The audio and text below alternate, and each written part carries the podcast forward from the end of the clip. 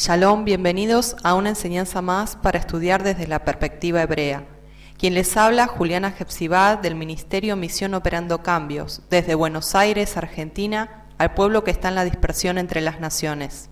Acompáñame a aprender más de las delicias de las Escrituras desde su contexto hebreo original. Hoy vamos a hablar sobre la última fiesta bíblica llamada Sukkot, fiesta de los tabernáculos, enramadas o cabañas. La fiesta solemne de Sukkot está ordenada en el libro de Levíticos, capítulo 23, versículos del 29 al 42, y es la última fiesta del grupo de las tres fiestas de otoño que ya hemos venido celebrando. Levíticos 23. Y habló Yuhet Bajei a Moisés diciendo, Habla a los hijos de Israel y diles, a los quince días de este mes séptimo será la fiesta solemne de los tabernáculos a Bajei por siete días. El primer día habrá santa convocación, ningún trabajo de siervo haréis. El primer día será de reposo y el octavo día será también día de reposo. Y tomaréis el primer día ramas con frutos de árbol hermoso, ramas de palmeras, ramas de árboles frondosos y sauces de los arroyos, y os regocijaréis delante de vuestro Elohim por siete días, y haréis la fiesta a Bajei por siete días cada año, será estatuto perpetuo por vuestras generaciones, en el mes séptimo la haréis. En tabernáculos habitaréis siete días, todo natural de Israel habitará en tabernáculos, para que sepan vuestros descendientes que en tabernáculos hice yo habitar a los hijos de Israel cuando los saqué de la tierra de Egipto, yo Yuhet Badhei, vuestro Elohim. La fiesta de Sukkot es en su carácter histórico para recordar los años en que el pueblo de Israel estuvo morando en el desierto en tiendas. En su fundamento actual, esta es una de las fiestas más significativas que nos enseña de las bodas del Cordero y del reinado milenial de Yeshua Hamashiach. Así que todo el pueblo de Elohim estaremos celebrando la fiesta de Sukkot o tabernáculos. Lo hacemos creyendo que también nosotros, los extranjeros, somos parte de Israel y estamos bajo pacto, según Romanos 11, 23 y 24. Viviréis en cabañas siete días para que vuestras generaciones sepan que hice habitar a los hijos de Israel en tiendas cuando los liberé de la tierra de Egipto. Así manda la Torá allí en Levítico 23. Podemos ver con esto la fragilidad humana y la protección divina a la vez. Dios nos saca de nuestras casas permanentes y nos lleva a vivir en cabañas para decirnos que estamos en un viaje, que estamos en un peregrinar, que nuestra existencia es algo fugaz y que no pertenecemos a esa estructura en la que vivimos toda la vida.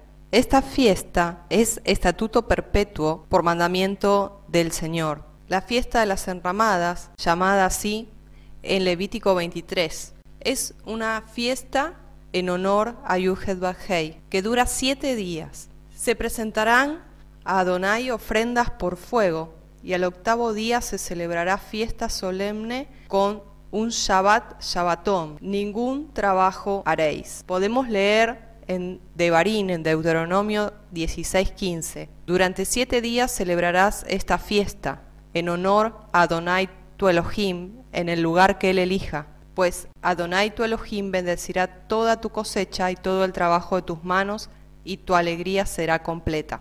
Esta fiesta es a perpetuidad se celebró ayer, se celebra hoy, mañana y siempre. Y estarán convocadas todas las naciones del mundo. Sukkot será obligatoria para todas las naciones de la tierra. Podemos leer esto en Zacarías capítulo 14, versículos 16 y 17. Entonces los sobrevivientes de todas las naciones que atacaron a Jerusalén subirán año tras año para adorar al rey y para celebrar la fiesta de las enramadas de los tabernáculos de Sucot. Si alguno de los pueblos de la tierra no sube a Jerusalén para adorar al rey, tampoco recibirá lluvia. O sea que esta fiesta es a perpetuidad y se seguirá celebrando en el milenio. Sukkot es la última fiesta bíblica que nos invita a Yuhed Bajei a celebrar a todos y proféticamente hablando se compara también con las bodas del Cordero. Hoy en día hay judíos que construyen los Sukkot en los jardines de su casa para celebrar la festividad. Todo Israel vive en pequeños refugios temporales en donde toman sus alimentos y hasta duermen durante los días de la festividad. Estos refugios les recuerdan el tiempo del éxodo en el desierto, en el que nuestros ancestros vivieron en el desierto durante 40 años antes de llegar a la tierra prometida. Según tradiciones rabínicas, los techos los hacen con ramas que les permitan ver el cielo y las estrellas mientras duermen en ellos. Por eso también se les llama la festividad de las enramadas. Esta festividad, al igual que la de la Pascua y Pentecostés, Pesaj y Shavuot, son consideradas de peregrinaje, ya que las escrituras dice que se requería que los hombres subieran a Jerusalén cada año para estas convocatorias. La azúcar o cabaña o tienda es una representación de nuestra vida en este mundo, en el cual habitamos de forma temporal. Solamente estamos aquí por un breve tiempo y dependemos totalmente de Elohim y de su providencia y bendiciones. Al celebrar una fiesta que Dios mismo instituyó, estamos adorándolo, pero por otro lado, por obedecer a Dios, Él nos santifica, nos consagra, nos aparta para Él, de tal manera que el maligno no tiene derecho sobre nosotros. Además, las escrituras orientan que Yeshua nació durante la fiesta de Sukkot. De hecho, muy posiblemente nació en el día 15 de Tisrei del calendario bíblico, que cae entre septiembre y octubre en el calendario tradicional, el primer día de la fiesta de Sukkot.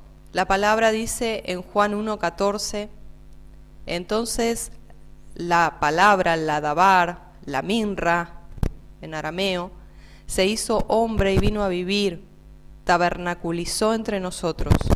Estaba lleno de amor y fidelidad inagotable y hemos visto su gloria, la gloria del único Hijo del Padre. Sabemos que este versículo está hablando de Yeshua. Yeshua es el verdadero tabernáculo de Elohim, dice Hebreos 9:11. Es Dios mismo que hizo habitación en el hombre celebramos que Dios, Elohim, ya no habita en una tienda como lo hacía en el desierto, ni tampoco habita en templos hechos por manos humanas, sino que Él ahora está habitando en nuestros corazones. La tienda o era una habitación temporal. Históricamente se ha usado para que el pueblo recuerde su salida de Egipto tal como está descrito en Levítico 23, 42 y 43. Proféticamente el azúcar nos enseña acerca de la era mesiánica, el milenio. Espiritualmente un azúcar debe recordarnos que nosotros no somos más que extranjeros y peregrinos en la tierra. Para el creyente en Yeshua, nuestro propio cuerpo es un tabernáculo temporal. Cuando venga Yeshua recibiremos una nueva habitación celestial, un cuerpo glorificado.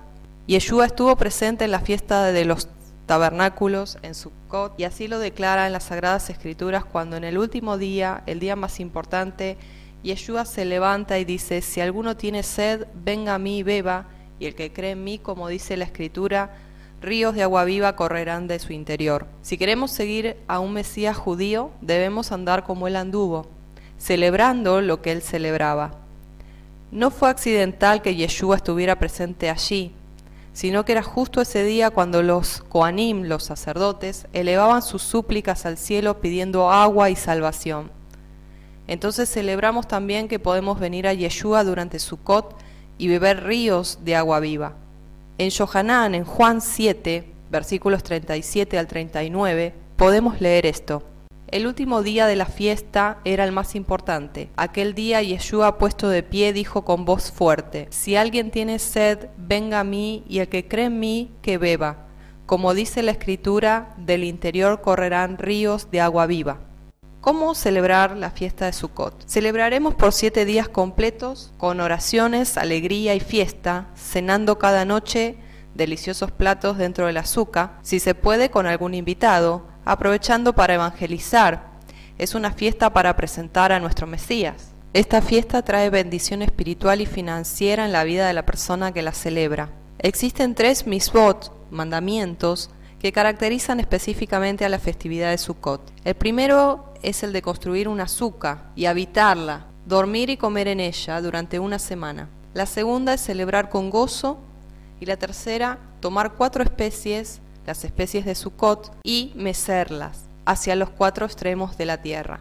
Levítico 23:40 leemos, y tomarás en el primer día la fruta de un árbol frondoso, ramas de palmeras, brotes de árboles frondosos y sauces del arroyo, y te regocijarás delante de tu Elohim durante siete días. La fruta de un árbol frondoso tendría a ser como una fruta al estilo limón. Esas ramas de palmera son el lulab, que son brotes de árboles frondosos, y son los hadashim, los mirto, y los sauces del arroyo son arabos, hojas de sauce.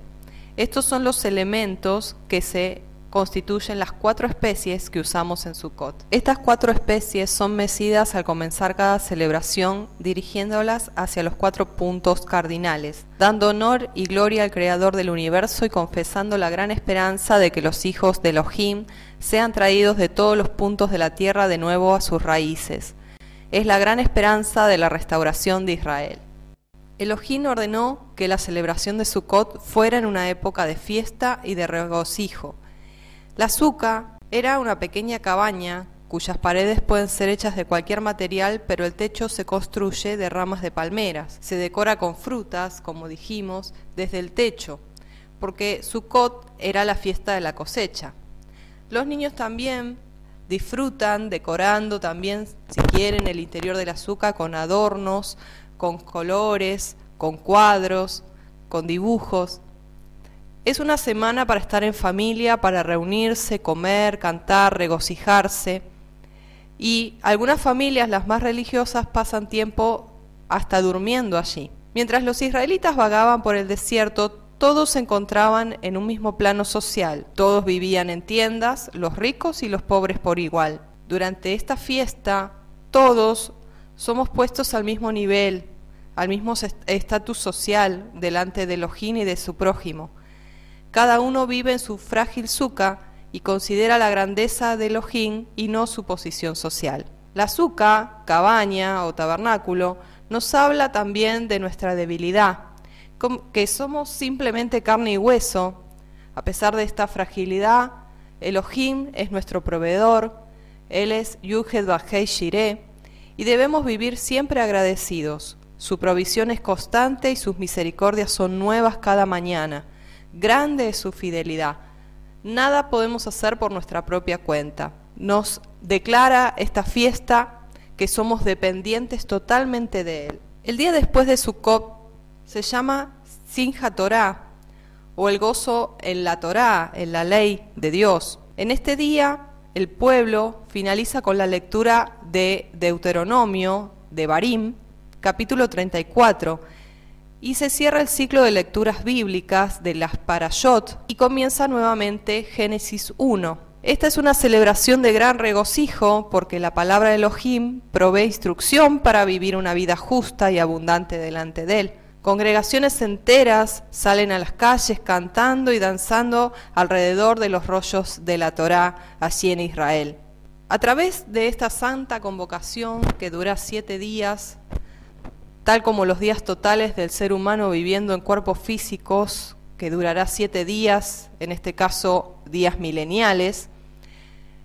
En el desierto los israelitas también tenían este tabernáculo o templo que era movible, que era como un azúcar a nivel nacional, podríamos decir, y la palabra para templo es miskam, era una tienda de reunión, que era temporal, era como una azúcar construida por Moisés, que fue él quien vio ese, esa visión celestial del plano del templo con todo su mobiliario. Con esto en mente podemos ver ahora en contexto que esta palabra tabernáculo o miscán es usada en el Brihadashá, en el Nuevo Pacto, o más conocido como Nuevo Testamento, y hace referencia a Yeshua y también a nuestro cuerpo. Yeshua habitó, hizo suca o tabernaculizó entre nosotros, dice Juan 1.14. Esto quiere decir que Él vino a la tierra en cuerpo humano temporalmente. El apóstol Pablo, Rab Shaul, nos dijo que nuestros cuerpos eran templo del Espíritu, del Ruach, y a la vez tabernáculos terrenales y pasajeros. Esto lo podemos ver en 2 Corintios 5, 1 al 5. La Torah menciona acerca de un tabernáculo celestial, allí en Hebreos 8 y en Apocalipsis 13. Este tabernáculo celestial bajará a la tierra y es el tabernáculo que Yeshua nos ha preparado y que contiene moradas para cada uno de nosotros. Está hablando de la nueva Jerusalén. Yeshua es el verdadero tabernáculo de Yudhed Hei, porque toda la plenitud del Padre moraba en él, igual que finalmente morará en el templo celestial cuando baje a la tierra.